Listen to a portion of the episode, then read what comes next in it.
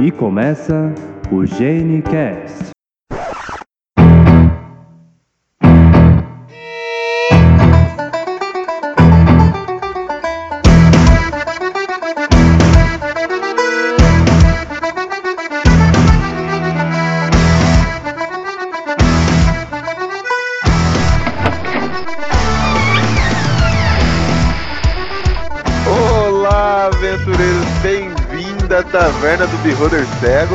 Sou o Paulo Taverneiro. Aqui é Biel Bardo e RPG é vida. Aqui é Rodrigo Foque, falando de São Paulo, sou geneticista e host do GeneCast nessa fusão muito louca. E aqui quem fala é Túlio, sou psicólogo do grupo D20, mestre de RPG, assalariado dos games e feliz da vida. Puxe uma cadeira, compre uma bebida aqui hoje, gente. Tô muito feliz que a gente vai conversar sobre o RPG em outros ambientes que não seja uma mesa somente com dados. Mas isso depois dos e-mails. À primeira vista, o autista parece alguém ilhado, compenetrado, é, ensimesmado. Alguém que se isola no seu mundo e não quer sair de lá. Parece alguém que não tem interesse em conhecer as ilhas ao seu redor. Mas observando ele mais de perto, a gente percebe que esse interesse em conhecer o mundo ao redor existe. Ele só eh, talvez não consiga manifestar isso de uma forma clara. Ele quer conhecer as ilhas ao, ao redor da sua, porém os meios que ele tem, os, os recursos que ele, que ele tem para isso, às vezes são recursos falhos, são recursos ineficientes. Por exemplo, o barco dele pode estar furado, ou pode estar com um remo quebrado, ou ele, ou ele não sabe nadar, ou ele não consegue desviar dos perigos do alto mar.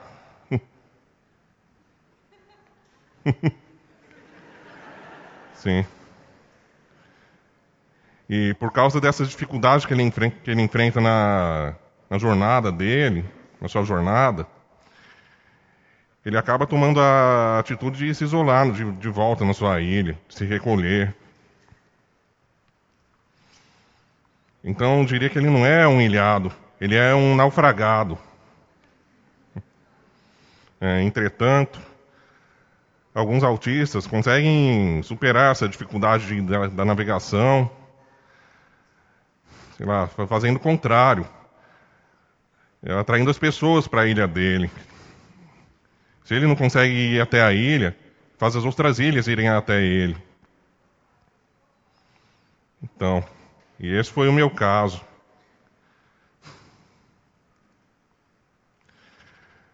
Eu, eu, tá, eu nasci com uma. Eu sabia desde criança que eu, que eu era muito diferente de todas as, todas as outras pessoas. Eu sempre tive bastante dificuldade de me comunicar, de, de falar sobre o que eu penso, explicar com clareza sobre os meus sentimentos, as minhas ideias. Então, eu sempre tive bastante dificuldade para fazer e manter amizades. Mas quando eu pegava um papel e desenhava, aí as pessoas prestavam atenção em mim.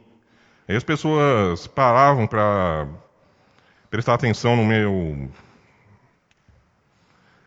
na minha habilidade, no meu talento artístico.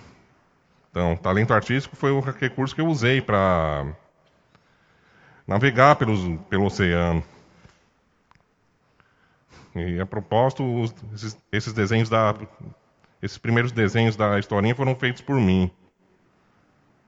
Então. Seja, eu sabia que, eu tinha essa dificuldade para falar, então eu resolvi ser aquela pessoa que. Quando alguém pergunta entendeu, ou quer que desenhe, eu desenho.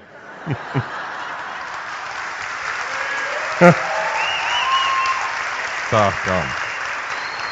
Deixa o aplauso pro final, por favor.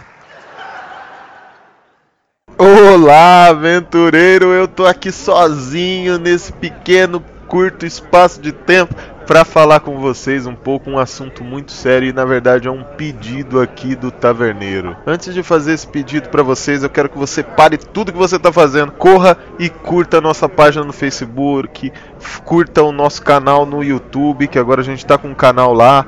Muito legal, onde dá dicas de 5.0. Lá também tem os casts para você que quer mostrar para alguém o nosso trabalho, para você que quer introduzir alguém a escutar um podcast. Nunca escutou podcast na vida, é difícil, é complicado, tem que instalar um aplicativo? Não, não precisa. Agora tem lá no nosso canal do YouTube. Vai lá e curta o nosso canal também. Não esqueça nosso padrinho. Nosso padrinho tá aqui embaixo, aqui na descrição, tem o link tudo certinho, mas se você quiser entrar também no nosso padrinho é padrim.com.br barra o Beholder Cego. Você pode começar a ajudar a Taverna do Beholder Cego também uma quantia mínima ali de um real, galera. Ajuda a gente a crescer cada vez mais. Conseguimos algumas metas, melhoramos o nosso equipamento e agora nossa meta é melhorar nosso site. Ajuda a gente nessa meta também e obrigado a todo mundo que colabora com o padrinho. Gente, a partir de julho, isso é uma novidade para vocês. A partir de julho, nós teremos um vídeo exclusivo no nosso canal do YouTube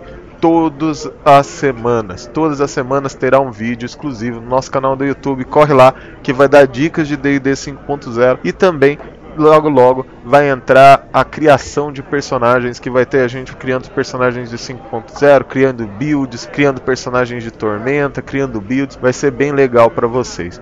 Tá certo, gente? Então corre lá e curta o nosso canal no YouTube, gente. Mas o pedido que o Taverneiro vem fazer de coração mesmo para esse casting especial é que vocês compartilhem ele com o maior volume de pessoas que vocês conseguirem.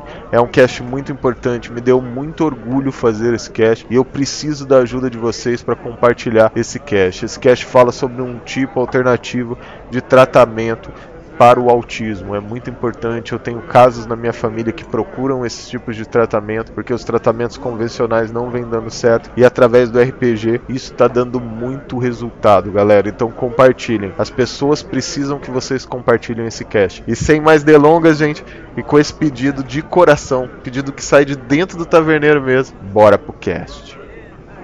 Vou tentar explicar o que é autismo, mas sem entrar em termos médicos. Os miúdos com autismo, as crianças com autismo, são quase todas hipersensíveis aos estímulos, aos sons, às luzes, ao tacto, aos cheiros. Para eles entra todo ao máximo volume e eles têm grande dificuldade em filtrar a informação. Imaginem que vão pela estrada e vem uma ambulância com sirene a todo volume.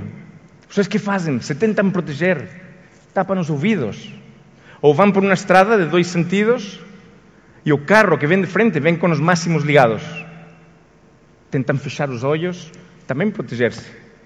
Imaginem a primeira vez que vão para um aeroporto, o trânsito que há de pessoas, de luzes, estão à procura das informações, dos voos, mas confundem com as, os painéis das lojas, etc. Imaginem esses, essas sensações ao máximo volume todo. Nessa situação, vocês teriam qualquer incentivo ou motivação em socializar? Porque eles não a têm e vocês também não teriam. Nós julgamos como não adequados coisas que eles fazem muito efetivamente para cuidar de si.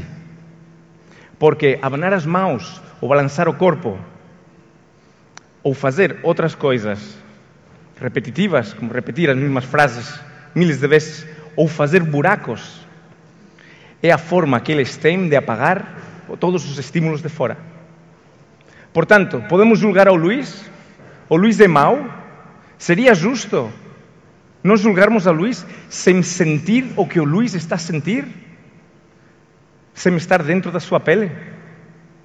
Galera, eu tô muito feliz de estar hoje aqui falando com o Túlio, com o Taverneiro, com o Rodrigo sobre um tema muito especial. Nós vamos falar sobre o RPG no tratamento médico e também em outras áreas, né, Taverneiro? É isso mesmo, a gente vai conversar aqui com o Rodrigo, vai conversar aqui com o Túlio, um pouco sobre como eles começaram nesse RPG e como que faz também para utilizar esse nosso hobby fantástico, esse hobby maravilhoso de contar histórias para tratamentos e também em outras áreas no campo da medicina. Obrigado pela presença aí, Túlio. Obrigado, Rodrigo, por estar aqui na taverna. Eu Opa. que agradeço, é muito legal estar aqui de novo sentado com vocês na taverna, comendo porquinho. Tem bastante coisa pra gente falar um pouquinho sobre como o RPG ele também pode ser terapêutico, né?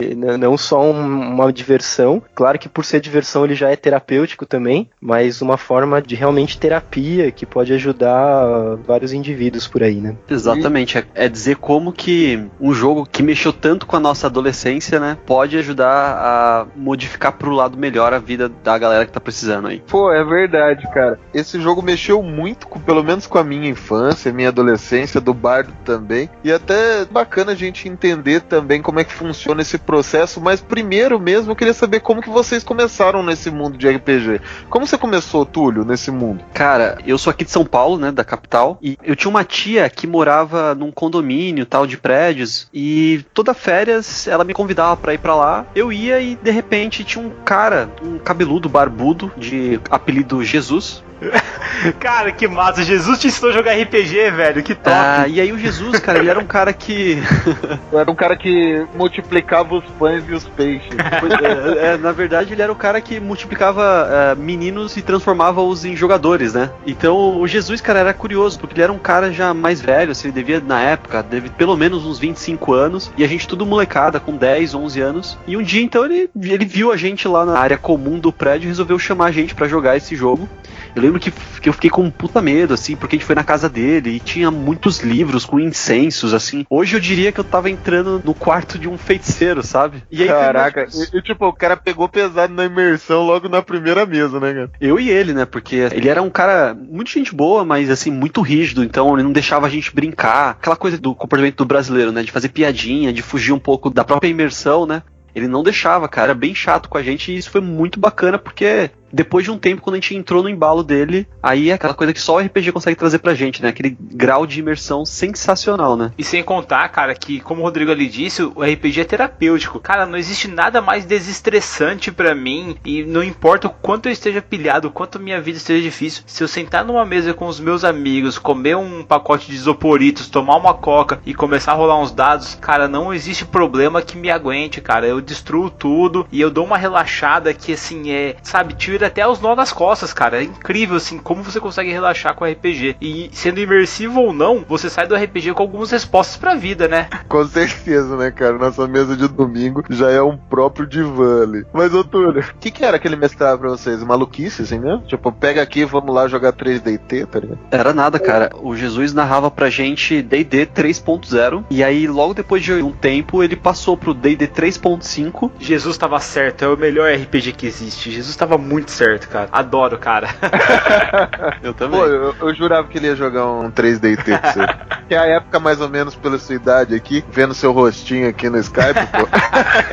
eu Não, falei, pô, ele pegou bem a época do 3D T pulando. Deve... Deveria ser a época, né? Mas eu vim é, conhecer 3D T depois de malaco no RPG, assim, né? Eu comecei pelo lado old school pra depois ir pra coisas um pouco mais recentes, né? Vamos dizer assim. Ah, um pouco mais leves, né, cara? Até porque o 3DT ele tem uma pegada pegada mais de humor, tá? A gente tava conversando no cast com o Caçaro. Galera, se você não ouviu ainda, por favor, vai lá. Nosso cast 103, se eu não me engano, com o Marcelo Caçaro. É espetacular. E ele fala que Tormenta tem uma pegada divertida, assim como 3DT. Por mais que as coisas estejam tristes lá, o negócio esteja bem feio mesmo em Tormenta, a coisa fica mais divertida porque sempre tem uma pegada mais anime, uma pegada mais tranquila. É, e depois disso você continuou só nessa vibe de D&D, Túlio? É mais esse caminho que você sempre jogou? Ou você jogou outros RPGs também? Então, aí, o último RPG que ele narrou pra gente é um RPG que, se não me falha a memória, nasceu na revista Dragão Brasil, que era o Ação. Uh, não sei se vocês conhecem o Ação. Conheço sim, inclusive nós jogávamos UFO Team com o sistema Ação. Ah, legal, então. A gente jogou muito tempo Ação, né? E aí a, a proposta era um pouco diferente, assim. Até hoje eu não sei jogar Ação direito, porque eu gostei tanto da proposta que eu fico usando ela. Uh, a gente jogava num contexto contemporâneo, então nessa época eu comecei os meus primeiros experimentos como narrador, e aí eu queria jogar ao mesmo tempo. Então eu fazia um NPC que acompanhava o grupo e era uma coisa muito doida. Assim, hoje eu olho para trás e falo como que isso foi possível, sabe? Porque você joga com. Você é o mestre e ao mesmo tempo você tá controlando um jogador que faz parte do grupo, ou seja, você também quer ganhar, né? Como que a gente conseguia mediar para não virar galhofa, né? Ah, é verdade, cara. Isso é meio difícil mesmo. Mas o Bardo fez isso também com o Paladino que ele fez. O Bardo às vezes dá vontade de jogar, ele coloca um NPC que fica te enchendo o saco. E segue pro resto da vida aquela bosta daquele NPC, a gente com vontade de matar, dividindo XP e o cacete, dá vontade de chutar aquele NPC pro lado e ele do nosso lado andando. Falou, meu Deus, fica aí parado. Ó, eu tenho dois NPCs tops. Um é um bardo que ele narrava o episódio do grupo, narrava as aventuras do grupo sobre o olhar dele. E aí ele acabava a aventura, eu ia pro Orkut na época, escrevia as histórias que aconteciam na mesa pelo olhar desse bardo. Ele virou um vilão top e tentou matar o grupo em seguida. E eu utilizei a história dele para criar o Coraçador de Corações, que é uma adaptação nossa de um vilão. E o segundo era Filhos o Primeiro, que era um mago chato pra caralho, que sempre soltava fireball no grupo e zoava, acertava mais o grupo do que os inimigos. E os caras odiavam ele. O pessoal que joga com a gente até hoje trauma com esse nome de Filhos o Primeiro. Filhos do Primeiro, é um nome legal pra caramba, cara. Vou anotar essa. É, cara. Mas ele era um mago muito escroto. É filho do único, né? Porque depois dele ele morreu, não teve outra linhagem, tá ligado? Não deixaram ele mais se reproduzir, né? Não, não teve, não teve. Mas esse foi seu grande foco, foi Dungeons and Dragons, então. É, o RPG, assim. e- Aí depois disso eu comecei a jogar vampiro, fui pra lobisomem, aí eu variei pra mago, e aí eu cheguei no Tormenta. Mas o meu foco, meu muso inspirador do mundo dos RPGs é com certeza o DD 3.5, assim. Quando a gente jogava o 3.0, né, a gente achava perfeito.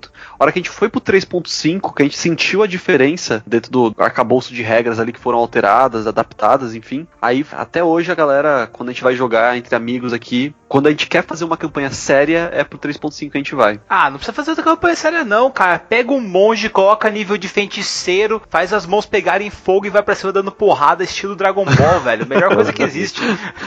A gente já fez uns RPGs galhofas, assim, do tipo, na época molecada, assim, né? Então eram umas adaptações todas baseadas nas regras do D&D. Então a gente já fez Naruto, Cavaleiros do Zodíaco, e assim é- ia longe, né? Eu lembro que eu pedia pra galera, falava assim, gente, o que vocês estão assistindo? Aí os caras falavam, ah, Pokémon. Cara, eu ficava horas, semanas, bolando os Pokémons dos ataques, progressão de XP, como que vai upar, como que vai combar, sabe? E era um mó barato, cara. Então eu posso dizer que eu joguei muito tipo de RPG diferente. Pô, da hora. Você perdeu uma chance de fazer um bestiário baseado em Pokémon e lançar isso, cara. Ia bombar, meu. Sério pô, mesmo. abaixa o bagulho do Game Boy, é igualzinho, pô. Você nem precisa. pois é. e você, Rodrigo, como é que foi que você começou nesse mundo de RPG aí? O primeiro contato que eu tive com RPG, eu tava no, no ensino fundamental ainda, já tá na sexta, sétima série, mais ou menos. E eu sempre comprei muita revista, eu lembro que eu comprava Dragão Brasil e eu não, não tinha muita oportunidade de jogar. Eu tinha um amigo que ele falou: Não, vou mestrar, tal, não sei o que, eu quero, vamos começar a jogar. E ele criou um, um RPG próprio dele que era baseado em Dragon Ball. A ficha era uma folha de sulfite que ele desenhava os quadradinhos lá e ele colocava o, o que cada um tinha de poder. Só que foi muito ruim, foi muito ruim. Porque ele não sabia mestrar nada, assim. Segundo que a história não fazia o mínimo sentido, não tinha nada com nada. E no final, assim, isso acabou não vingando. Aí, um pouco tempo depois, a gente começou a jogar 3DT. Na verdade, o primeiro RPG, assim, com, com um sistema que eu joguei foi 3DT, baseado em, em medieval, sem nenhuma temática muito, assim, específica de filme, desenho, nada disso, mas baseado em, em universo medieval, que eu era um mago. A coisa mais legal que ele fazia era se teletransportar pra qualquer lugar, assim. Então tava tendo problema, eu, eu Que desaparecia. roubado. Já ia ter banido da minha mesa, certeza. E, e realmente, o personagem era meio roubado, mas no final a gente acabou não jogando tanto. Aí quando eu tava no ensino médio, eu tinha um amigo que ele realmente jogava, assim, ele jogava sério. E aí foi quando eu comecei a jogar o D&D 3.0. E eu cheguei a jogar um pouco de lobisomem, que ele também comprou uns livros de lobisomem e ele mestrou pra gente. Mas o grande foco foi no D&D. Depois, quando eu entrei na faculdade, assim, eu fiquei um bom tempo sem jogar. O pessoal da faculdade que eu tinha mais contato, eles não jogavam. E, e acabou que o grupo que a gente jogava, ele não se manteve, ele se desfez, né? Cada um foi para um canto. E eu cheguei a jogar uma ou duas vezes o 3.5, quando a gente conseguiu reunir um pessoal assim para jogar. E eu já tava descrente de, de RPG, de, de falar, puta, nunca mais vou conseguir jogar nada. Quando eu conheci a taverna. E aí eu conheci a taverna e entrei pro grupo dos padrinhos e aí começaram a surgir as mesas virtuais que saciam essa vontade de jogar RPG de vez em quando, que é bom pra caramba mesmo. Eu entrei por vampiro, na verdade. Eu fiz o processo inverso. Vocês jogaram depois os jogos de D10, né? Do sistema D10. Mas eu, Você era eu comecei. Não, não era. Pior que não. pô. Você me vê, você vai falar, não, você não era gótico. E depois fui pro Dungeons and Dragons, mas que legal que vocês já contaram um pouco da história de vocês. Eu acho extremamente importante para saber, assim, aonde vocês começaram e por que chegaram nisso, cara. Isso é muito legal. Mas antes da gente conversar, eu acho que, que é importante a gente esclarecer pra galera que tá escutando a gente o que realmente é o autismo, né? Porque todo mundo tem um conhecimento muito superficial disso e eles não sabem nem o que, que é o autismo direito e às vezes acaba até confundindo as coisas, não é mesmo? Tô errado ou não? Não, é tudo baseado em filme. A galera assiste um filme e fala, nossa, aquilo ali que sabe fazer contas mega é isso aí. É, essa daí é a visão bem hollywoodiana mesmo, né? Quando a gente pensa em autismo, na realidade, o termo certo que a gente usa é transtorno do espectro autista, né? É TEA. A gente usa esse termo porque o autismo, na verdade, ele é muito amplo, né? Existe até uma frase que diz que se você viu uma criança com autismo, você só viu uma criança com autismo, porque cada indivíduo ele vai ter algumas características únicas, mas todos eles precisam ter alguns comprometimentos específicos. Então, assim, o autismo é um transtorno do neurodesenvolvimento, ele é uma alteração do desenvolvimento neurológico que traz como comprometimento principal, assim, quando a gente pensa no, no autismo, é a, a déficit de comunicação, né? E essa comunicação é tanto uma comunicação verbal, então é, é tanto a questão do falar, quanto uma questão também não verbal. Então é uma questão também da interação social, com uma dificuldade de reciprocidade social, então daquilo de entender o que o outro está querendo dizer e uma dificuldade de manter relacionamento com os demais, né? Então essa questão de comunicação, ela é um, um dos critérios clínicos quando a gente fala em transtorno de espectro autista que são muito importantes. Um outro critério que é muito importante é padrão restritivo e repetitivo de comportamento, interesse que seja também restrito e ou então assim atividades também. Então, aquele indivíduo que a gente vê muito estereotipado às vezes no filme, cara, ele ele sabe tudo sobre todas as capitais de todos os países do mundo. Isso às vezes é um interesse restrito. Então aquela criança que ela sabe tudo sobre dinossauros, como se fosse já um especialista mesmo, né? Então assim, você tem essa questão de interesse ou de atividade, então uma criança que gosta de sempre estar tá repetindo a mesma coisa de forma constante, quando você tira ela daquele foco, ela não consegue se adaptar bem, ela não consegue ficar bem. E também as próprias estereotipias, que é aquela coisa de uh, balançar as mãos, de movimentação, também podendo ser inclusive estereotipia verbal, de ficar repetindo. Então, às vezes, ficar repetindo várias vezes uma determinada palavra, uma determinada Nossa, frase, mas que não faça. mas assim, algo que não faça sentido num contexto. Então, às vezes, viu alguma coisa lá num, num programa de TV e fica repetindo aquilo lá, num filme fica repetindo aquilo, mas não que faça parte de um contexto. Então, os dois grandes critérios, quando a gente pensa hoje em dia no diagnóstico, a gente precisa ter essa questão do déficit de comunicação e desses padrões repetidos ou com exceção à rotina. E são sintomas que você já consegue identificar já na primeira infância. Hoje em dia a gente fala que assim, um, um profissional com experiência, ele já consegue fazer o diagnóstico de transtorno do espectro autista com dois anos de vida. Com dois anos você já consegue fechar um diagnóstico com segurança de autismo, algo que antigamente era muito mais tardio. Inclusive já se diz que com um ano de vida você já consegue observar algumas características.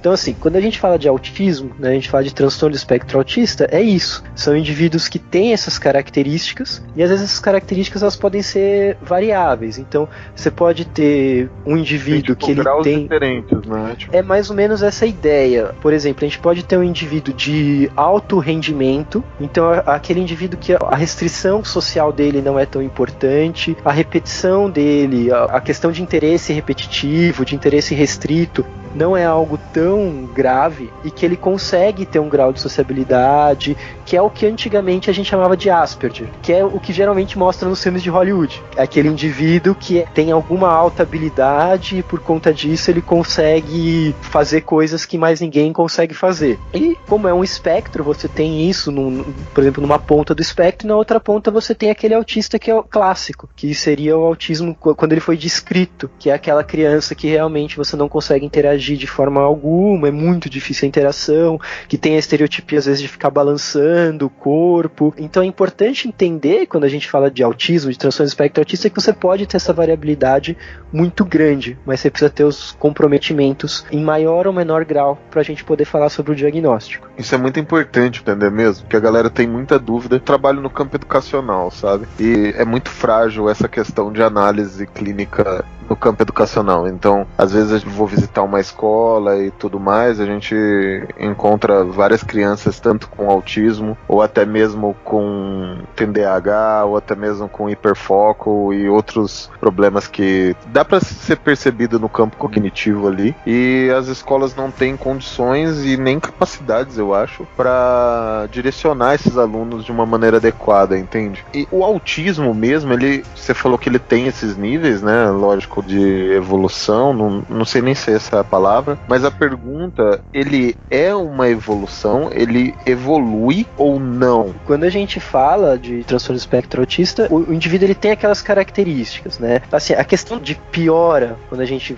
pensa em piora, é, é muito difícil da gente caracterizar exatamente o que, que é piora, entendeu? Por exemplo, um indivíduo que ele é um autista de alto rendimento, ele não vai evoluir para um autista de um rendimento bem deficitário. Mas a gente sabe que quando é bem estimulado esses indivíduos, uma estimulação precoce, que isso é fundamental, porque o, o grande tratamento para o autismo ele reside na estimulação. Então é a estimulação que vai fazer uma diferença de fato para a independência de vida diária, que seria o que a gente almeja ao máximo, né? Claro que não são todos os indivíduos indivíduos que conseguem chegar nesse ponto, mas assim, a estimulação ela tende a melhorar, principalmente quando a gente fala de um tipo de, de terapêutica que é a intervenção comportamental. A intervenção comportamental ela tem exatamente essa ideia de observar quais que são as dificuldades específicas daquele indivíduo para trabalhar de uma forma o comportamento para, por exemplo, uma criança que ela tem uma estereotipia muito importante, ela começar a controlar essa estereotipia sozinha, entendeu? Aprender a tirar o o foco dela mesma em relação a isso. Ou então, isso é uma queixa muito comum no consultório, dos pais às vezes falarem: Poxa, às vezes a gente quer sair para ir num shopping, num cinema, num restaurante, e eu sei que vai ser uma guerra para levar a criança, porque ela vai estranhar o ambiente, ou então porque ela não vai querer parar quieta. E muitas vezes com a terapia comportamental, você consegue trabalhar esse comportamento da criança para que ela melhore isso. Né? Então, essa questão de piorar ou melhorar, eu diria que ela está diretamente associada com a questão da estimulação. Se a criança ela for estimulada, estimulada corretamente e estimulada precocemente, sem dúvida, ela vai ter uma, uma tendência a ter um desenvolvimento mais adequado. Isso é vinculado também ao nível de maturidade? Você quer dizer assim, de crescimento da criança em si? Não do crescimento na parte física, né? Mas o, até mesmo o, o crescimento da parte de maturidade mesmo dela. Ou não, é, não, não, tem uma relação? Eu acho que não tem uma relação direta nesse sentido, Paulo. Assim, isso a gente escuta também. Existe um, alguns pacientes com autismo que eles têm o que a gente chama de autismo regressivo. Então ele tem um desenvolvimento até um ano e meio, que é um desenvolvimento adequado, que não chama a atenção da família. Muitas vezes começa com a fala e de repente vem com uma queixa de que parou de falar, começou a ter um olhar mais vago e a gente consegue fechar o diagnóstico de autismo, né? Esse grupo de pacientes, na verdade, quando a gente fala de diagnóstico de autismo, essa questão dos sintomas estarem presentes na primeira infância mas a gente sabe que tem nesse grupo regressivo aqueles que quando chega um momento que você precisa ter uma demanda maior do que o que ele consegue disponibilizar, é um momento que ele começa a se retrair. Então a criança começaria a ter uma interação social maior que ela não, biologicamente mesmo, do ponto de vista biológico, ela não conseguiria suprir. E aí ela começa a apresentar os sintomas por conta disso. Isso pode acontecer, mas isso acontece de forma precoce, né? Você não espera, por exemplo, que uma criança com 10 anos de vida ela começa a desenvolver esses sintomas. Aí a gente está pensando que tem outras causas para desenvolver isso, a gente nem classificaria como autismo, né? Mas essa questão da maturidade, eu penso que talvez muito mais por conta disso, da necessidade da interação com o ambiente, do que propriamente a, a maturidade em si do sistema neurológico, por exemplo.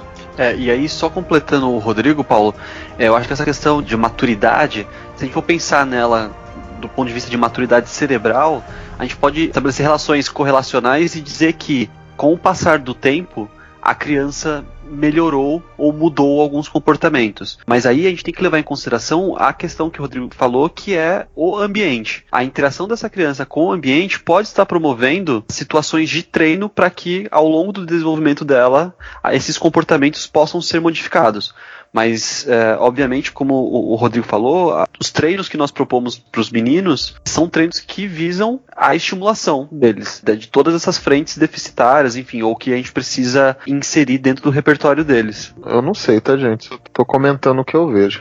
a criança, ela tem um déficit social e ela tem um, aquela questão de se focar muito em somente um, por exemplo, dinossauro, né? Se foca muito nesse campo dinossauro, começa, tipo, ter um alto rendimento ali no caso. E daí as pessoas pessoas incentivam esse campo e excluem todos os outros. E na verdade é o contrário, né? Você tem que expor ela aos, outro, aos outros contextos, ou não. Essa questão que você levantou, Paulo, ela é bem relevante, né? Eu acho que é assim.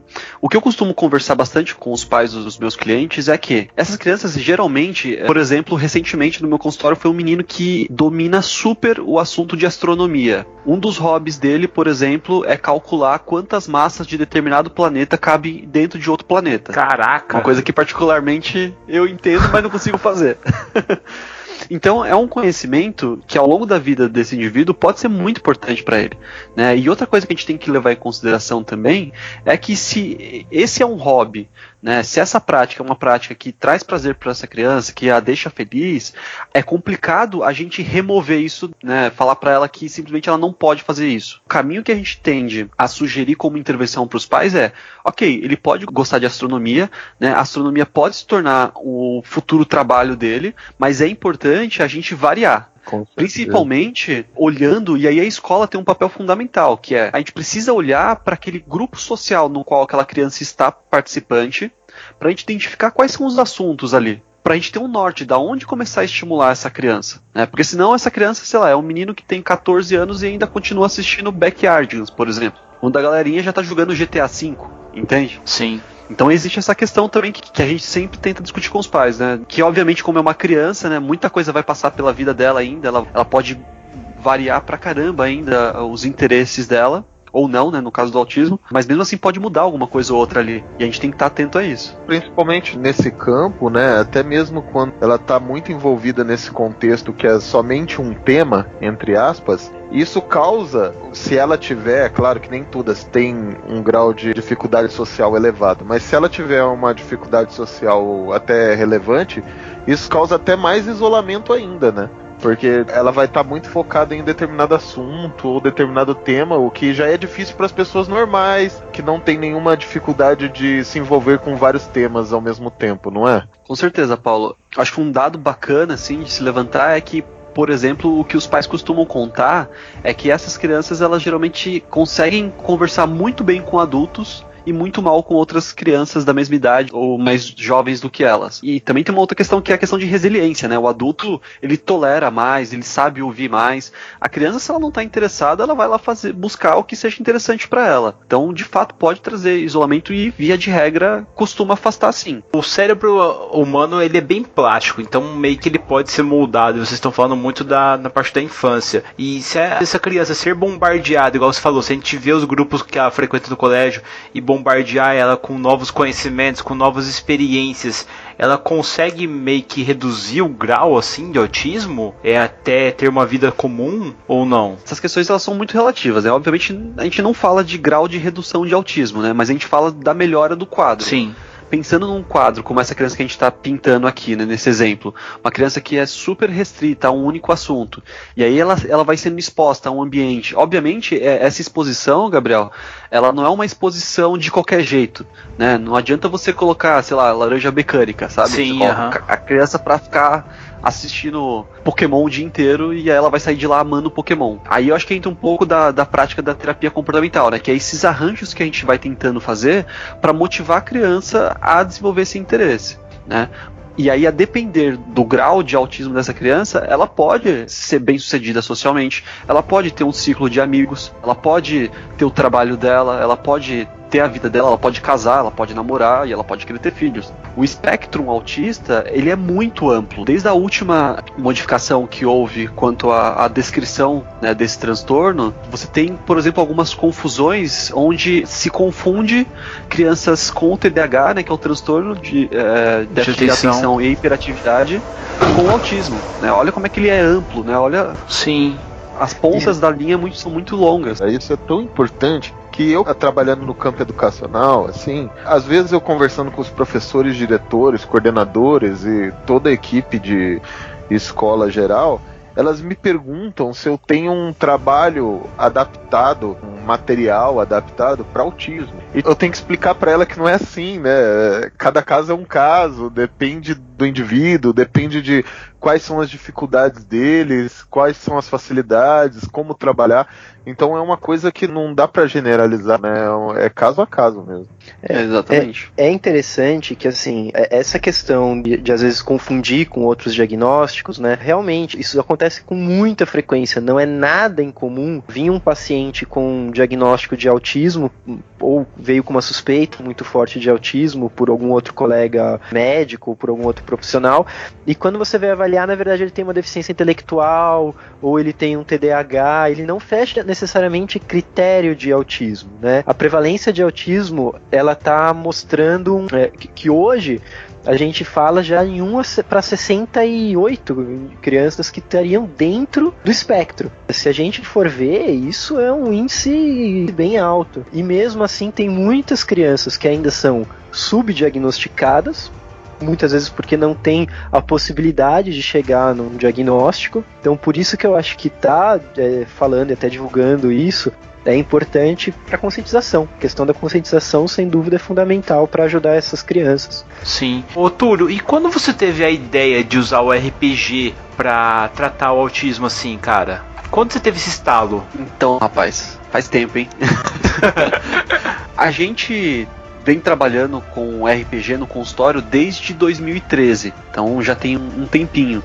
Mas inicialmente, Gabriel, a gente atendia clientes dentro do espectro, né, autista. A gente gosta desse público e tem uma curiosidade que é do mundo da psicologia que a gente tem como maioria dos profissionais o público feminino. Então, ser homem dentro da psicologia e trabalhar com desenvolvimento ativo é uma vantagem para o homem, porque é muito comum as pessoas, até hoje, né? A, a maioria da, dos encaminhamentos que a gente recebe no consultório, um dos argumentos principais que aparece é: putz, ele tá precisando de uma figura masculina porque ele foi sempre atendido a vida toda por mulheres.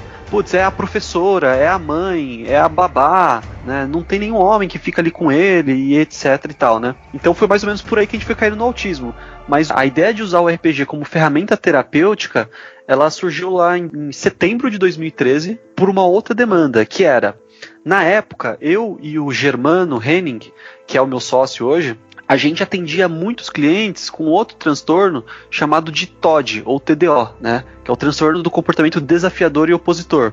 Geralmente são clientes bastante agressivos, né, e tudo mais. E o outro público que a gente atendia muito na época era a galera adicta em videogame, ou seja, o abre aspas aí, os viciados em jogos eletrônicos. A, a nossa grande pergunta era como que a gente vai fazer para trazer o cara que é viciado em videogame para dentro do consultório? Sendo que, se ele é viciado em videogame, tudo que ele quer fazer é ficar dentro de casa jogando videogame. Como que você convence o cara de entrar dentro de uma clínica de psicologia? E aí a gente pensou, putz, vamos usar videogame. Só que aí vinha aquela pergunta, né? É, pô, mas a gente vai trocar um pelo outro, né? Será que isso vai ser Vai suficiente? trocar só o lugar, né, pô? Sim. Exatamente. E então eu e o Germano, a gente se conheceu depois de formado, né? E eu, putz, cara, desde adolescente ali eu pensava, cara, o que esse tal de RPG tem um potencial gigante, cara. E eu não conseguia confabular como que eu poderia usar isso, mas eu já eu tinha essa pulga atrás da orelha, cara, há muito tempo.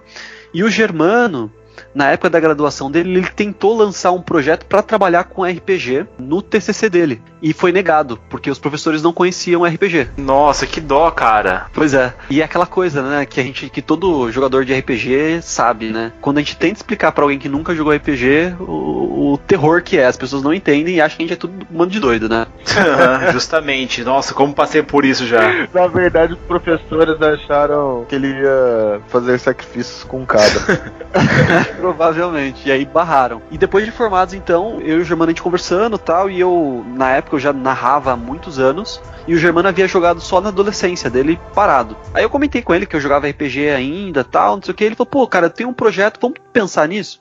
E aí, cara, foi a loucura que a gente começou. A gente recebia, e até hoje recebe ainda, clientes que vêm, cara, de sétima, oitava, nona tentativa de terapia. E os meninos não aderem. Então eles chegam pra gente, assim, super descrentes. Né, de que os pais, sobretudo, e os meninos, achando que vai ser, putz, um baita de um processo chato pra caramba e tudo mais. E aí lá em 2013, a gente alugou uma sala de uma psiquiatra amiga nossa e a gente atendia seis clientes com esse transtorno que eu falei para vocês do Todd, né, e com essa característica de adicção em videogame, em jogos eletrônicos, por seis horas no domingo, cara. Era uma loucura que a gente fazia assim. Porque se a gente for pensar nos termos do RPG, a gente joga por mais horas do que isso, né? Mas pensar em, em, conduzir uma intervenção por tanto tempo seguido, sem pausa, cara, é extremamente cansativo. Porque vai além de uma mesa de diversão, né, cara? Vai além de rolar dados. Nossa, cara, é, é uma contradição complicada, porque o RPG, quanto mais tempo,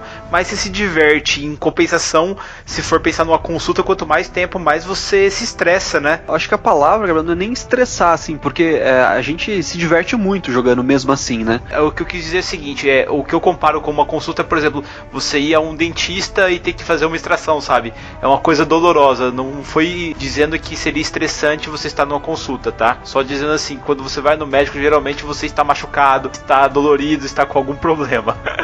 ah, entendi. Acho que o que o Bardo quis dizer, na verdade, é é que quando você vai para um tratamento, você já está zoado. Você vai com uma resistência de ficar lá, principalmente quando você não conhece.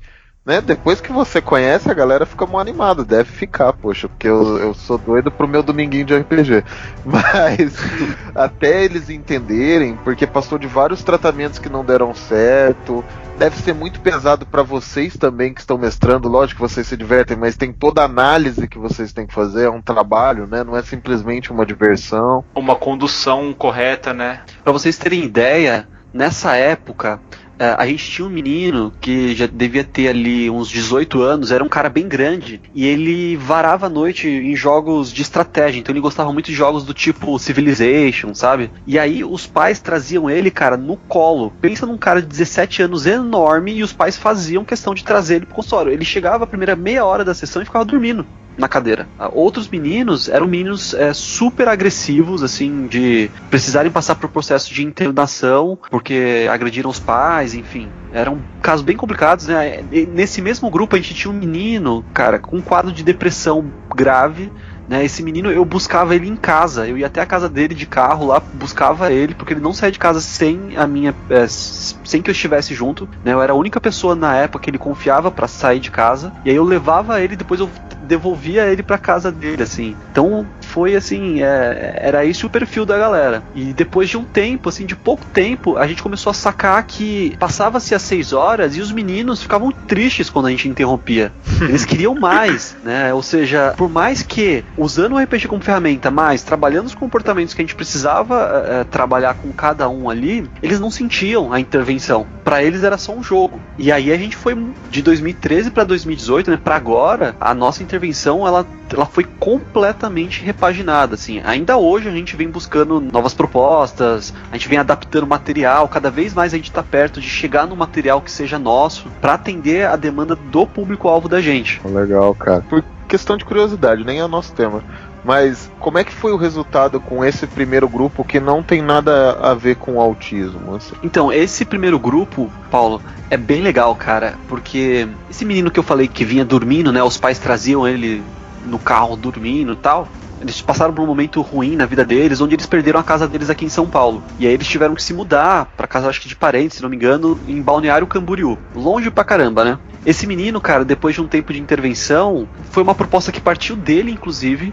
Ele vinha uma vez por mês para São Paulo para jogar com a gente. Caraca, que massa. Pois é. O outro menino que eu falei que era agressivo, que havia passado por uma situação de eh, internação tal, cara, os episódios agressivos dele zeraram. Esse menino hoje ele, ele tem a relação com a família dele numa boa tal. É um menino super inteligente que tá estudando pra caramba também. Esse outro que eu falei que eu buscava em casa, uh, zero deprê, Até onde eu fiquei sabendo da última vez, assim, tava namorando. Eu sei disso porque ele é youtuber, né?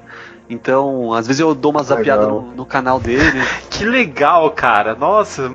Pois é, e, e desses seis meninos que estavam com a gente no começo, quatro deles, um dia, é, isso faz um ano, chegaram, ligaram pra gente e falaram assim, pô, Túlio, a gente tá agora na facu tal, tem uma galera que tá namorando, outros que estão trabalhando, não tem como a gente voltar pro RPG pra gente conseguir manter o nosso grupo vivo? E aí hoje.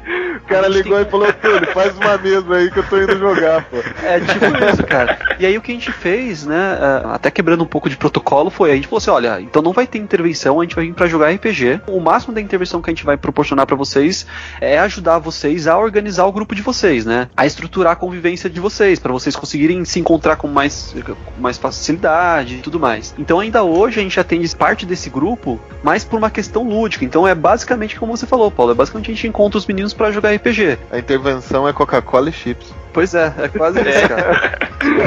eu, eu acho super legal a gente observar que, assim, numa época, né, que pô, RPG e mesmo os jogos digitais, né, sempre foram vistos por muita gente como um vilão, né? Ah, pô, aconteceu tal coisa porque era um grupo de RPG ou então a pessoa ela saiu. Né, então, porque jogava GTA e ela saiu atirando em todo mundo. E na realidade eu acho que é importante entender quando acontece esse tipo de coisa, não é por conta do jogo em si, né? As pessoas que acabam sendo influenciadas de uma forma negativa nesse sentido, elas geralmente já tinham alguma questão de base, alguma patologia, alguma doença que assim foi um desequilíbrio. E coincidentemente ela estava às vezes num ambiente que ela se interessava por conta desses jogos. E o Túlio falando, a gente consegue ver bem o exemplo inverso, né? De como que você, fazendo uma coisa bem estruturada, consegue pegar um grupo de pessoas que estão com alguma questão de descompensação e intervindo de uma forma adequada, consegue melhorar todas essas questões de cada um, né? Até hoje, Rodrigo, a gente é convidado, vez ou outra, para fazer palestras, enfim, dar aulas para falar especificamente sobre essa questão do papel dos videogames na nossa sociedade moderna, né? Que é algo que eu estudo à parte por hobby e o que a gente mostra é isso, né? Os dados que a gente tem de pessoas que jogam jogos eletrônicos e são agressivas, enfim, são dados correlacionais, ou seja, a gente não tem nenhum dado empírico que indique pra gente que. E aí é, é uma dúvida que é muito comum de aparecer no consultório. Às vezes a gente sugere uns jogos meio estranhos pros pais, assim, do tipo, não, compra GTA pro seu filho. Né? E aí o pai olha e fala, meu, como assim? GTA e não sei o quê. E aí a gente tem que explicar. Ele fala, veja só, vamos levar em consideração outros formatos de mídia. De hoje, de, de outro tempo também. Então, por exemplo, por que, que os caras não assistem os Vingadores no cinema e saem descendo a lenha na galera dentro do cinema? Por que, que as pessoas não assistem, sei lá, o Datena e não saem dando porrada em bandido aí na rua? Enfim, então são dados que eu gosto muito de confrontar com os pais para eles perceberem que, de fato, como o Rodrigo falou, os dados que a gente tem, né, de pessoas que jogam videogame, enfim, jogam RPG e são agressivos, são dados que não necessariamente estabelecem uma causa entre si, né? Ou seja, existe um arcabouço de coisas acontecendo junto disso que aumenta a probabilidade desse indivíduo se comportar dessa maneira em algum momento. Ele já era agressivo, a verdade, né? Ele só aconteceu ali né? Descompensou. Eu, geralmente, cara, isso aí até eu peguei um pouco do Eduardo Spur quando a gente gravou com ele, que ele falou o seguinte: uma mesa de RPG a gente não consegue esconder quem é. A gente acaba passando nossa personalidade pro nosso personagem. Então fica cada vez mais evidente no seu personagem traços seus normais. E eu queria saber, cara, porque o, o modo como aconteceu aqui, que você contou esses casos, parece que a representação dos personagens influenciou na personalidade deles. Você acha que isso é possível, cara? Que a representação de um personagem pode influenciar e até no crescimento dessa pessoa? Eu vou te responder com uma reflexão, Gabriel. Quando a gente interpreta um papel, ele que seja no teatro, no cinema ou no próprio RPG, por mais que a gente possa ter um roteiro ali, ou no caso do RPG, vai, que a gente não tem um roteiro de como vai ser aquele personagem. Sim, uhum. A gente tirou esses dados da onde? Talvez a gente tenha tirado esses dados da nossa história de vida. E aí sim, sim. a gente tá falando da gente ali. Né? Só que é um dado que, particularmente, a gente não se apoia muito no consultório, então a gente não busca é, é olhar como que o cara gostaria de ser, né? Porque é um dado que fica meio no ar, né? A gente não tem como saber ao certo. Sim. Né? Uhum. O que eu tenho de dado a respeito dessa questão é assim. A gente tem clientes que são super introspectivos e que se eu falo para você, Gabriel, você é um cliente introspectivo meu, eu chego para você e falo assim, Gabriel, agora você vai ter que conseguir vender a sua espada mágica pro mercador. E aí você, Gabriel, trava nessa hora. Agora se eu falo assim, qual é o nome do seu personagem? Eu falo, você, você é o Conan. Conan, você tem que vender. Cara, na hora, o moleque se transforma e ele atua em cima do personagem dele. Não tem a questão de imersão que ajuda muito os meninos a treinarem os comportamentos que eles precisam desenvolver, fortalecer para conseguir executar isso na vida deles. Caraca, que massa, cara. Muito legal isso, meu. Mas, pô, cara, eu falo a real, às vezes a gente coloca algumas dúvidas, assim, até mesmo como mestre, assim, nas mesas de RPG, que são dúvidas reais, cara. Dúvidas que acontecem no nosso dia a dia, assim. E através do grupo resolvendo os problemas, eles vão mudando a cabeça deles de acordo com o que eles resolveram e o que eles estão pensando na hora, sabe? Trocando argumentos ali e tudo mais. Eu acho que o RPG, até nesse ponto, até é engraçado, porque você falou, você tira aquele dado de algum lugar. Então suas opiniões estão ali, ou como deveriam ser. Então, por exemplo, quando eu tô interpretando um paladino, a minha visão do que é bom está ali, porque eu não tenho outra visão. Então, o que eu tô representando lá é o que eu acho que é bom. Não necessariamente é. É a minha visão sobre esse fato, né? A mesma coisa quando é mal, quando é uma determinada ação, como uma visão, por exemplo, política, uma visão do que é certo ou errado. Você tá expondo a sua opinião lá, pelo menos o que você acha que é, entende? Eu entendi o que você disse, Paulo. Eu só acho que assim, tem um outro nicho de possibilidades que são a seguinte. Eu concordo que a gente pode sim tirar é, muito da nossa experiência de vida, das nossas crenças, enfim, dos valores que a gente tem, mas existe também a possibilidade de eu criar um personagem, por exemplo, que não tenha nada a ver comigo, porque eu quero testar, porque eu tenho uma motivação na qual eu gostaria de saber como seria se eu fosse de tal jeito. Perfeito. Entende? Só pra você entender o que eu tava falando. Você vai criar um personagem mal. Vamos supor. Né? Você vai criar um necromante ruim, um personagem super mal, um tirano. Nesse momento de você interpretar esse tirano, você vai fazer ações que você, Túlio, não seu personagem, considera ruim, porque você está interpretando ele assim, ok? Isso. Do mesmo jeito que você vai fazer um personagem bom. Então, qual sua ação como um paladino, no caso? Você vai interpretar o que é bom, certo? Então você vai apresentar que você, Túlio, acha que é realmente bom. A sua visão de bom vai estar naquele personagem, entende? Sim, e não sim, é. necessariamente é. a mesma visão de bom do bardo, por exemplo. Ou minha. Então isso não tem como, porque é uma visão sua. Lógico que se você for fazer um personagem maligno, ou um barbéria, né? Um personagem que é mais bruto, você vai tirar do seu universo que você vive. Porém, você vai colocar pelo menos o conceito do que é bárbaro, o conceito do que é mal, o conceito do que é bom da sua vivência. Esse é o meu ponto de vista. Não necessariamente que você é assim, mas é o conceito que foi pré-estabelecido. Exatamente. Quais são as suas referências, né, para aquele tipo de personagem, né? É, porque às vezes você vai interpretar para uma pessoa que tem um conceito, né, de ser bom meio modificado, vamos dizer assim. Ao interpretar um paladino, você vai ver que o conceito dele de o que é ser bom não é tão claro assim, entende? Sim. E vice-versa, no caso, né? Em determinadas situações, o que é ser bárbaro, o que é nobre, o que é ser diplomata, né? Questão de educação mesmo, né? Qual é uma educação que você deve ter em determinados lugares? Não que seja 100% real, tá? Não é isso que eu tô te falando, mas é, Então- às vezes, às vezes, é, rupturas mesmo conceituais, eu acho que dá pra pegar quando a coisa é bem distorcida, sabe? Então, e a gente trabalha muito em cima desses estereótipos, assim, né? Então, por exemplo, às vezes os meninos precisam desenvolver um repertório mais assertivo. E aí o modelo que a gente gosta de dar pra eles é, pô, cara, você tem que se comportar como um bárbaro nessa hora, entendeu? Como que você acha que um bárbaro ia fazer? O bárbaro ia ficar cheio de mimimi ali? Ou ele ia falar, não, cara, você vai devolver isso que você pegou de mim? E aí os meninos se inflam lá e vão lá fazendo. E quando tem dificuldade mesmo assim, os outros vão lá e tentam dar uma força, né? Ah, ou ah, e aí a gente vai treinando relações inversas. A gente sempre tenta replicar situações análogas à do cotidiano desses meninos. Né, para que Cara, minimamente isso faça sentido. Então, eh, se o menino ele não consegue se expressar com o professor dentro de sala de aula, No RPG, a gente pode muito facilmente criar uma situação onde ele vai ser o único que vai ter que negociar com o rei. E aí, se ele não conseguir ser diplomático, é, usando termos do RPG, ele não vai alcançar o objetivo dele. E aí é nesse momento que a gente aproveita para ensinar para esse menino o que é ser diplomático, né? o que é, abre aspas, conversar com o professor em sala de aula. Perfeito, Túlio. Caraca, cara, sério mesmo, me emociona. É aqui, muito cara. massa isso, Sério, cara.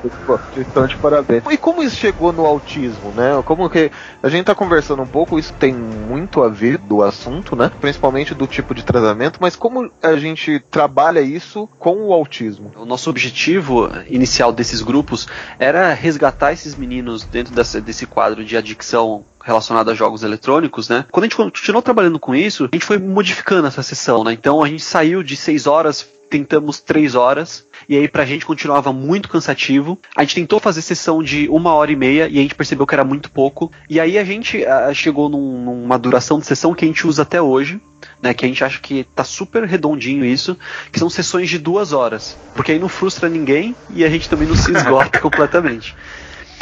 E aí, quando a gente chegou nesse molde de duas horas, né? Depois desse, desse percurso todo, a gente foi percebendo é, o que o vínculo entre os meninos estava muito fortalecido. E aí a gente tinha um problema, que era, a gente queria dar alta pros meninos, só que como que a gente ia dar alta e desmontar o grupo deles? e aí a gente ficou, cara, pensando nisso assim por muito tempo, né, eu e o Germano. Então, nesse momento, a gente começou a perceber como que a gente poderia usar o RPG não só para resgatar esses meninos da questão de adicção do videogame, mas que isso não precisava ser o principal do nosso trabalho. Né? A gente poderia trabalhar com questões relacionadas ao treinamento ou desenvolvimento de habilidades sociais. E aí, quando a gente entrou nessa seara de habilidades sociais, a gente tinha um, já um público de clientes dentro do espectro autista que nós atendíamos, e então a gente resolveu juntar essa galerinha e ver no que dava. A gente tentou ser o mais ético possível com os pais, falar, olha, é um trabalho experimental, né? A gente tem esse esse objetivo, né? A gente vai trabalhar dessa maneira. Tudo bem pra vocês? O que, que vocês acham? E aí os pais foram super colaborativos com a gente, falando, não, pô, que legal. Vocês vão colocar eh, os nossos filhos para interagir com outros meninos. E aí a gente tentou inicialmente é, separar os grupos por diagnósticos em comum. Então a gente tinha o grupo das crianças dentro do espectro autista, a gente tinha grupos com crianças com TDAH, a gente tinha grupo de crianças com desenvolvimento típico, ou seja, sem nenhuma eh, sem nenhum transtorno, enfim, crianças que tinham algumas questões comportamentais isoladas, então sei lá, o fulaninho não gostava de estudar, o outro ah, era não fazia nenhuma atividade dentro de casa, o outro respondia a muitos pais, enfim, algumas questões assim, né? Eh, e aí a gente chegou numa outra crítica dos pais que era tá, alguns pais chegavam pra gente e ficavam super felizes. Pô, meu filho tem um grupo de crianças iguais a ele. Só que outros pais falavam assim, pô, eu queria que meu filho pudesse interagir com quem ele quisesse, não só com crianças do mesmo diagnóstico. E aí, ao longo desses anos, a gente foi modificando. E aí, lá pro terceiro ano da gente, a gente é, é, resolveu abrir o primeiro grupo da gente, onde os critérios de para a inclusão dos grupos eh, não seriam mais relacionados ao diagnóstico da criança. Ou seja, o diagnóstico que ela apresentava ou deixava de apresentar não era um critério para a gente. Os critérios de adesão dos grupos, que são critérios que a gente usa até hoje, são, primeiro, a faixa etária dessas crianças. Para a gente não faz muito sentido colocar um menino de 8 anos com um menino de 15, porque os interesses já vão ser muito diferentes. E o outro é baseado no que a gente chama de repertório comportamental que é tudo aquilo que a gente como indivíduo sabe fazer, sabe falar, enfim, são todos os nossos comportamentos. Então a gente hoje faz uma avaliação com, com, esses, com, esses, com essas pessoas e baseado no levantamento de repertório que a gente faz dessas pessoas, a gente coloca ela em grupo com outras crianças e adolescentes que têm perfis complementares. Porque a ideia é a gente não só deixar o carinha lá que tem mais dificuldade sendo ajudado por todo mundo e nunca poder ser participativo no grupo, nunca ter uma postura ativa. A ideia é a gente fomentar essa troca. Então, o fulaninho 1, ele tem tais déficits, mas ele tem tais habilidades, que são habilidades que vão ajudar o fulaninho 2, que tem esses déficits. É, e, e, aí foi assim que a gente foi começando a trabalhar com o público dentro do, do, espectro autista. Hoje em dia a gente não trabalha só com esse público, como eu te disse, a gente não fecha, restringe a diagnóstico, mas a maioria do nosso público está dentro do espectro. Desculpa, eu, eu direto tô usando a palavra autista e tudo, ela é meio rude? Ela é meio errada? Não é que ela é errada, na verdade, assim, hoje em dia o termo clínico que a gente usa é transtorno do espectro autista. Não é que tá errado. A gente perdoa, velho, a gente sabe que você é rude mesmo, você é um taverneiro, não tem cultura para isso, relaxa. Só não, cara, eu não ser manso, pô. Né?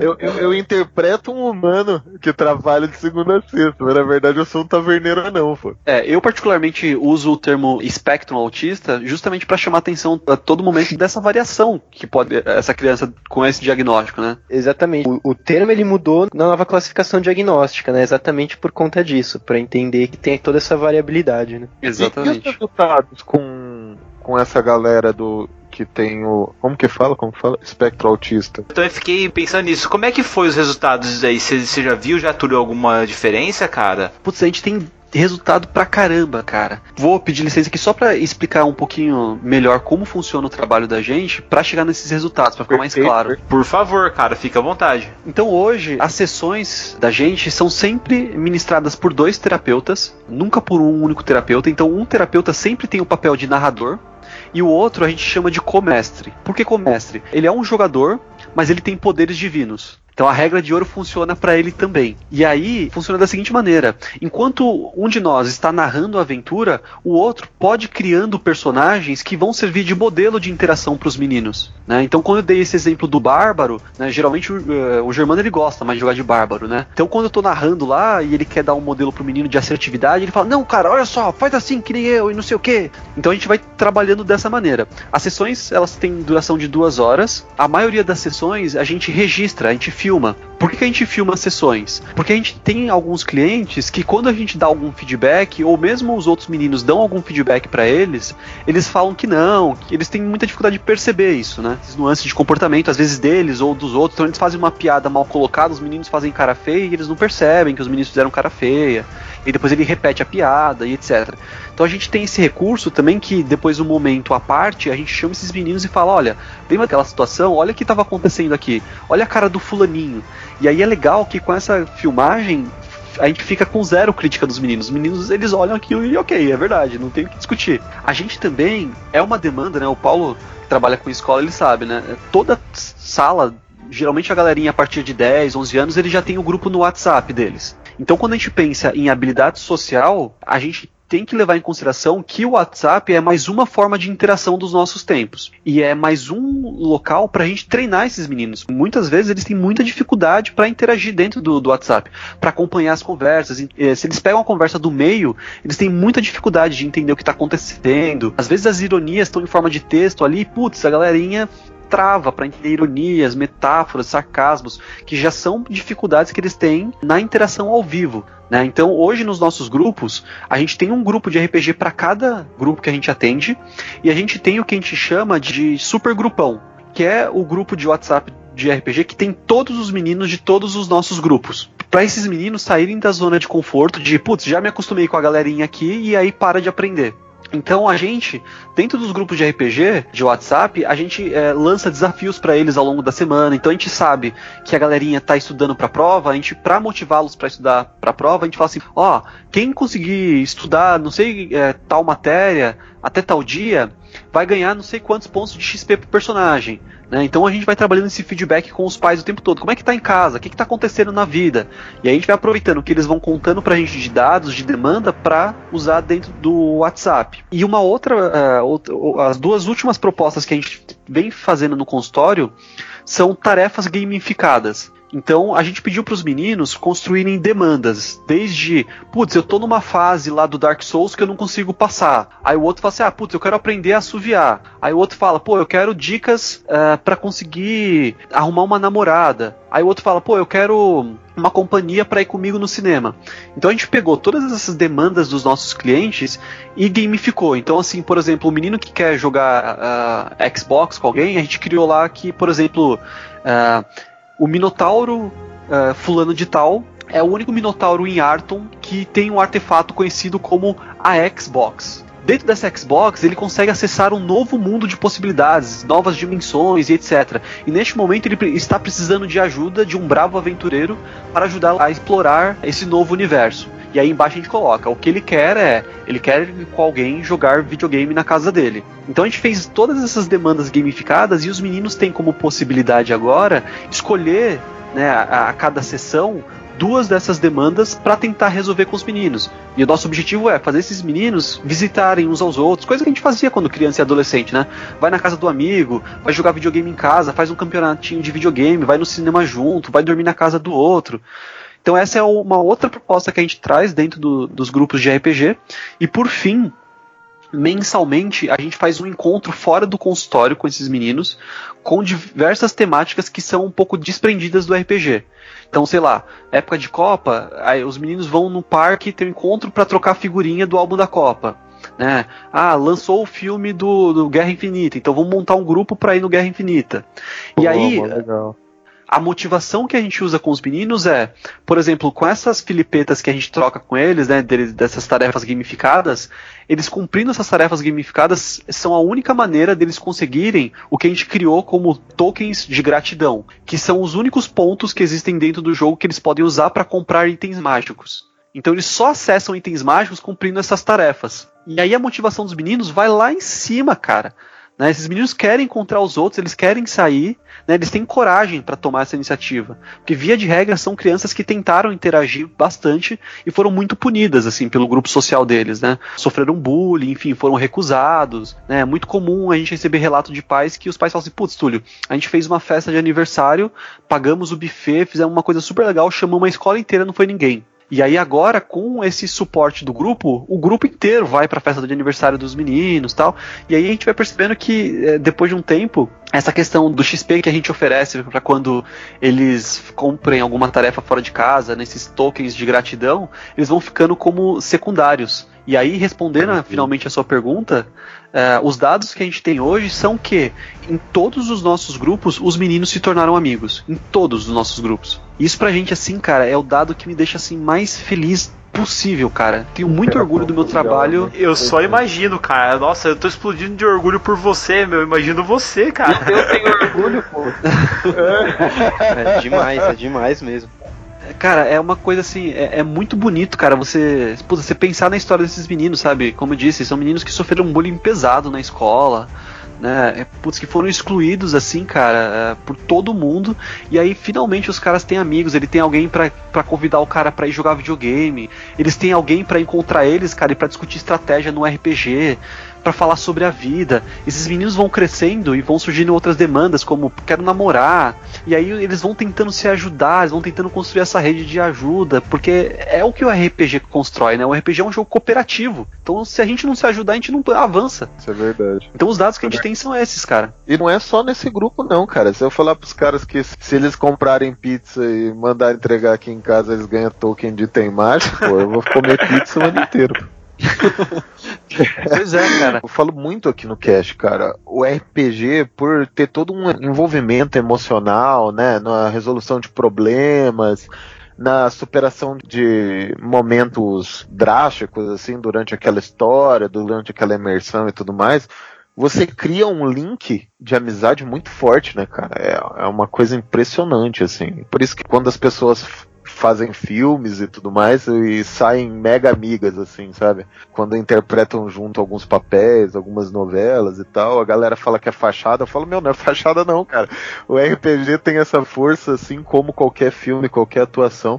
O RPG ainda mais porque não tem um roteiro, não tá nada pré-definido, você depende da pessoa, sabe? Você não sabe o que esperar, então até hoje mesmo os links de amizade que eu tenho no RPG são os mais duradouros assim que eu tenho na minha vida, talvez os mais fortes assim. É, eu não sei se vocês concordam comigo, mas a nossa hipótese no consultório é que essa galera que a gente chama de nerd é uma galera que, via de regra, é muito livre de preconceito, né? Então, putz, você vai para evento de RPG, senta a galera ali que nunca se viu e a galera joga e não importa a roupa que você tá vestida, o jeito que você fala, o jeito que você quer interpretar seu personagem. A galera a, tende a abraçar muito, né? E, e isso, sem dúvida, isso é o que a gente dúvida. tenta trazer Concordo totalmente, cara. Nesses últimos eventos, nossa, cara, eu tô vendo isso. A gente tá fazendo bastante evento aqui em Londrina região e a gente vê uma galera bem diferente. É, outro dia tinha um pai de família na minha mesa, junto com a filha no colo, uma molecada de 15 anos, um cara de 20 e poucos, todo mundo sentado junto, nunca se viram na vida ali conversando e jogando e bolando estratégia. e o pai chegou uma hora falou: Filha, deixa eu ir no banheiro, cuida do personagem. Saiu correndo, foi no banheiro, a menina jogou com o pessoal, sabe? Teve uma cena lá que eu falei pra ela: Ó, você é o guerreiro, você vai abandonar seu companheiro para se salvar do dinossauro ou vai tentar pegar ele? Ela falou, não, vou pegar ele. E foi pra frente com o escudo. E, cara, nossa, emocionante, velho. Muito legal mesmo isso. Esse menino que eu contei para vocês, né, do nosso primeiro grupo, que era agressivo tal, teve um dia, cara, esse dia foi sensacional, assim. Eu fui num evento aqui na, no bairro da Lapa, um evento de RPG. Sentei lá para jogar RPG com a galera, né? Era um sistema que eu nunca tinha jogado, que era o Fate, né? E aí eu sentei, cara, e olha que louco. É, a gente tá jogando ali, daqui a pouco chega uma dupla ali, é, dois caras, tá? A hora que eu olho pro lado é esse meu cliente e o pai dele, cara. Eles tinham uma, é, uma baita de uma dificuldade de interação, né? Eles brigavam muito. E aí um dia a gente convidou o pai pro consultório para jogar com a gente pro pai participar um pouco mais do universo do filho. Deu super certo e aí a gente ficou sabendo que eles vão em eventos juntos para jogar juntos, tal. E agora é uma é a principal forma de interação deles. Nossa, Pô, que legal, legal, cara. cara. Muito animal mesmo, cara. Eu, eu fico muito feliz porque um, um dos problemas até no, no campo educacional é o engajamento, sabe? É o engajamento que a gente tem que ter com, com os alunos, né? O engajamento que, que tem que ter principalmente com essa moçada que é bombardeada de informação o tempo inteiro, né? Às vezes não tem um filtro e, e acaba sendo mais difícil de ter esse foco no prestar atenção e tudo mais. Então, muito bacana ver como esse trabalho de vocês é tão produtivo e trouxe tanto resultado positivo, cara. Porque a grande problemática para a vida dessas crianças, para a vida dessas pessoas que têm esse problema, né? É a, a, capacidade social, meu ponto de vista, assim. Porque a gente pode ter, ter várias dificuldades na vida, mas a dificuldade de envolvimento social, cara, isso prejudica muito o crescimento e o desenvolvimento de qualquer pessoa, né? Não estou falando somente dessas pessoas que têm algumas dificuldades sociais, de qualquer pessoa. A pessoa que não tem um campo social saudável, ela perde muito. Pois é, e o que eu falo pros pais é. A gente não pode, é como o Rodrigo falou, acho que quanto mais cedo a gente intervém, né, melhores são as chances de, de melhora do quadro da criança, né? E o que eu falo pros pais é, pô, a gente tem que correr atrás mesmo, porque o ano escolar passa voando né? E mais do que isso, a adolescência, a infância, cara, passa voando. Então é, é muito aí é uma opinião pessoal minha, né? Eu acho muito triste, assim, você. É, quando você olhar para trás, você vê que a sua infância você não teve amigo, você não foi para casa de ninguém, você não ficou jogando RPG até ver o sol raiar, sabe? Não teve overdose de Coca-Cola porque tava jogando no campeonatinho de, de FIFA lá, sabe? Outra coisa que motiva a gente muito é, é ter passado por essa experiência, né? E querer oferecer isso como uma possibilidade para eles, né? E acreditar nela, né, cara? Isso é importante. E a gente conversou aqui sobre como vocês utilizam hoje, né, o RPG como uma ferramenta dos tratamentos que vocês fazem, até dos tratamentos sociais, vamos dizer assim. Vocês veem o RPG como uma ferramenta de tratamento e de análise em outras áreas? Você já consegue visualizar ela como uma ferramenta que pode ser utilizada em outras áreas da medicina, por exemplo?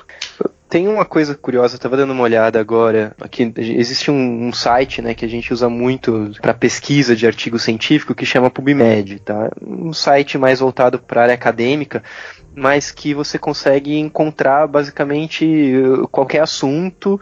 E eu tava dando uma cruzada exatamente sobre isso, sobre RPG e, e autismo, né? E primeiro que tem muita pouca coisa uh, publicada sobre RPG de forma terapêutica.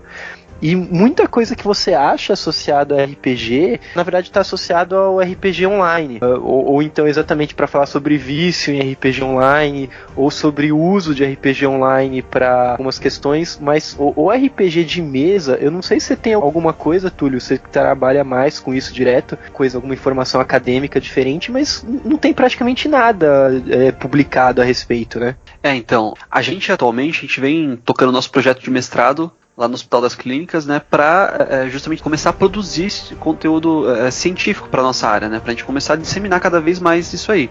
E aí a gente pesquisando, é, a gente descobriu o seguinte, Rodrigo, que de fato a gente tem algumas pesquisas aparecendo nos Estados Unidos com o uso de RPG de forma terapêutica. E esses estudos que você levantou aí, que são geralmente os primeiros estudos que a gente pega mesmo, são estudos que são feitos majoritariamente no, no continente asiático. Né? Lá a gente tem faculdades que formam jogadores de esporte profissionais. Né? E, e, lá tem essa questão que eles dão muita ênfase para a questão da adicção com jogos eletrônicos. Né? Uhum. Agora, a gente tem várias pesquisas que saem, sobretudo a respeito uso do RPG dentro das escolas. Eu tive Sim. também um professor de filosofia que ensinava a gente jogando RPG com a gente, né? Eu tive um E- professor de história que fez isso também. Foi bem bacana. Ele deu uma aula que ele também deu uma introduzida assim, história do Brasil com RPG. Foi bem interessante. Tem até um RPG legal pra isso, que é o, o, é, acho que é da galera da Bandeirantes. não é o Bandeirantes que eu ia falar, chama High Brasilis. Ah, sim, já vi já o Rai Brasilis também. É que eu achei que você ia falar do Bandeirante, porque principalmente pra história do Brasil, com todas as lendas de folclore que nós temos, ele é uma pegada bem legal. Só que daí é do GURPS mesmo. É, então, o High Brasilis, se eu não me engano, é da galera da, do Tormenta. Se não me, se não me engano. Sim, aham. Acho que ele saiu. Eu acho que o Rai Brasilis, na verdade, é do pessoal do Daemon. Ah, é verdade. É, acho que sim, acho que sim. Então, os estudos que a gente tem são mais é, do uso do RPG para ensino de habilidades dentro de escolas. É, com, Mas é bem com pouco. certeza, porque é, na verdade, cara, é, a galera não sabe muito o que é role play game, assim, né? Eu tô no campo educacional e eu sei disso. A educação infantil, cara, tem isso todo momento, tá ligado? Desde o momento quando você conta a história dos três porquinhos e faz as crianças construírem a casa de tijolos que você fez com pote não, mas caixinha de leite, sabe? Faz toda parte da construção desse mundo fantasioso e dessa fantasia que a criança vive e aprende com ela, sabe? Então eu acho que isso vai perdendo de acordo com o amadurecimento disso na escola e o, talvez o, o jeito que é a abordagem do ensino, né? Ô Taverneiro, cara, se eu não me engano, o Hideo aqui de Londrina, ele tem um projeto que ele ensina o RPG na sala de aula, justamente porque o RPG ele influencia no processo cognitivo das crianças. Quanto mais você experimenta aquelas situações ali, mais você cria uma percepção melhor do mundo, sabe? E de como você desenvolver os processos. É bem legal isso que estão falando aí do RPG ensino, até a gente tá devendo um cast sobre isso, cara. Vamos fazer também. A, a gente também tem um- uma modalidade de grupos no consultório que, que tem um enfoque não só relacionado à habilidade social, mas para o desenvolvimento de habilidades acadêmicas. A gente cria grupos para clientes que têm especificamente essa demanda. Né? Então, por exemplo, crianças com dificuldades em cálculos matemáticos, a gente pode criar, colocar essas crianças como mercadores, por exemplo. Crianças com dificuldade dentro da língua portuguesa, a gente coloca essas crianças como escribas. E aí a gente vai trabalhando de uma maneira em parceria com o pedagogo, com o professor. Então a gente vai per- perguntando pro professor, putz, o que que tá. Qual é o cronograma de vocês? E aí os professores vão passando pra gente, a gente vai estruturando as sessões de modo a dar conta dessas habilidades que as crianças precisam treinar. né? A gente hoje parou de usar peça de ouro, né? Ou o Tibar, no caso do Tormenta, né? A gente usa hoje o real. Por mais estranho que pareça, pra gente é super funcional. Então a gente usa aquelas cédulas de dinheiro falso, sabe? Que vende pra época de festa junina, assim, para as crianças brincarem. Sim, aham. E a gente trabalha Em miniatura, né? isso, exatamente. E a gente trabalha com troco. Né? Então, putz, a criança vai lá, aí a gente dá o troco errado de propósito pra, pra ver se ela confere e tal, pra gente ensinar ela a fazer essa conta. E essa é, é mais uma modalidade que a gente vem trabalhando, mas sempre em parceria com pedagogos, porque eu- a gente é analista do comportamento, né? Então. Não, inclusive o- tem- nós temos um padrinho, o Fernando Oliveira, que ele tá fazendo mestrado em Portugal, cara, sobre RPG. Ah, é? No ensino. E isso que é massa. Eu ainda tô. eu conversei com ele aí que eu quero chamar ele para um podcast sobre o RPG no ensino. Que acho que também combina totalmente com o que nós estamos falando aqui, cara. Que legal. De- deixa eu só aproveitar e trazer uma curiosidade, que assim, a gente tá falando de RPG e, e autismo, e eu tenho certeza que todo mundo que joga RPG, não- pouca gente talvez tenha essa, essa ideia. Mas existe uma lenda do folclore nórdico que conta de fadas que elas chegavam à noite, pegavam crianças bem pequenas e deixavam outras crianças exatamente iguais no lugar, trocavam essas pessoas. E, e essas crianças que ficavam, elas eram crianças que não tinham nenhuma interação. Provavelmente esses ah, devem ser os primeiros relatos assim de autismo que a gente deve ter ah, descrito no, no- no- e aí é folclórico. Só que, cara, isso é o plot do Changeling. Tanto que o nome dessas fadas é Changeling, né?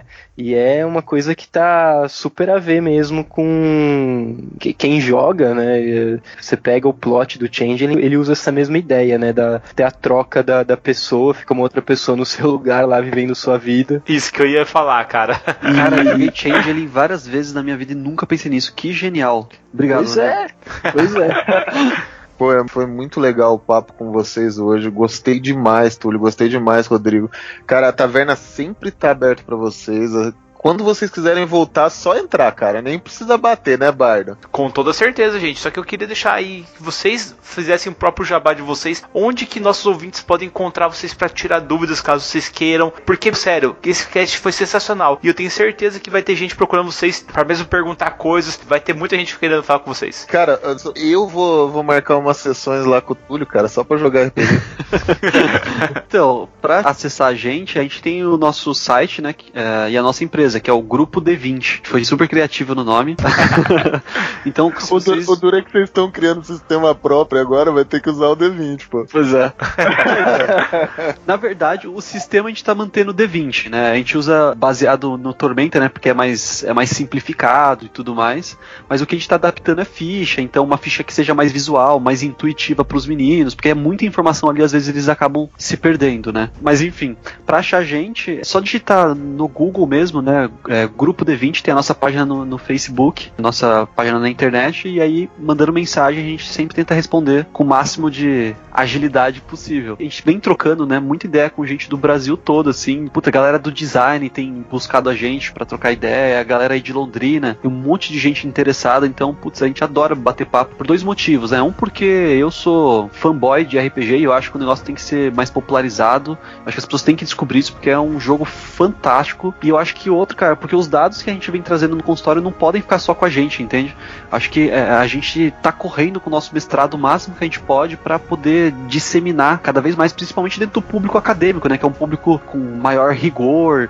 Então, se a gente não traz dados mais empíricos, assim, a galera fica um pouco na dúvida. Então a gente tá correndo atrás e quem a gente puder ajudar, a gente tá aí pra isso. Cara, e a taverna tá aqui pra estiar essa bandeira no mais alto das torres aqui, cara. A gente vai Com divulgar. toda certeza. Cara, sempre vai ter uma bandeira de vocês, pode ter certeza, pendurada aqui em todo lugar, cara. Tô até pendurando uma aqui atrás do bar aqui. E aí, Rodrigo, aonde que o pessoal te acha figurinha carimbada? Então, pra mim é mais fácil quem estiver escutando, porque a ideia mesmo é esse episódio ser um crossover, então ele vai estar no feed da Taverna, mas ele também vai estar no feed do Genicast. Se me encontram pelo Genicast, né? Então em qualquer rede social, Facebook, Twitter, Instagram, se buscar Genicast Podcast, vai encontrar, que é o meu podcast de genética e saúde. A gente já chegou a abordar um pouco sobre autismo lá, mas com uma outra dinâmica, a gente não, não- abordou essa parte terapêutica dessa forma. Ou procurando pelo nosso e-mail, mandando um e-mail aí pra gente em genicastpodcast.gmail.com. Se quiser procurar pessoal, o meu Twitter é